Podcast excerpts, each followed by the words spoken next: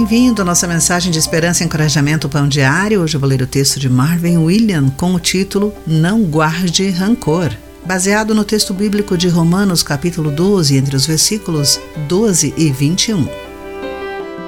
Durante um evento promocional em 2011, dois ex-jogadores já idosos brigaram fisicamente no palco durante a comemoração eles tinham uma rixa desde um jogo controverso realizado décadas antes.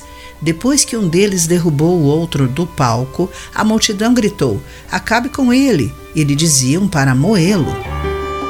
A Bíblia contém muitos exemplos de pessoas acabando com o outro. Caim guardava rancor de seu irmão Abel porque Deus preferiu a oferta de Abel à sua de acordo com Gênesis 4, entre os versículos 4 e 5. Esse rancor era tão intenso que acabou levando-o a assassinar seu próprio irmão. Caim atacou seu irmão Abel e o matou. Esaú passou a odiar Jacó porque Jacó lhe roubou o direito de primogenitura que lhe pertencia.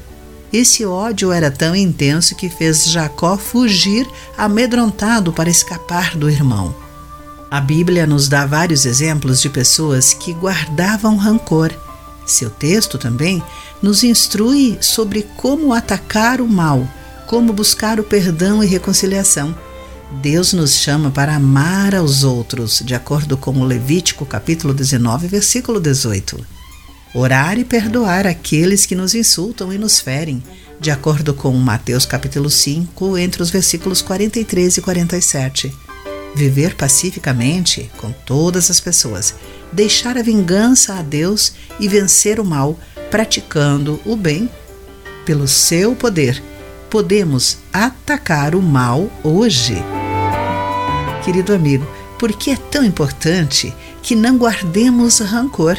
Nesta semana, qual atitude você deverá tomar para restaurar um relacionamento destruído ou danificado?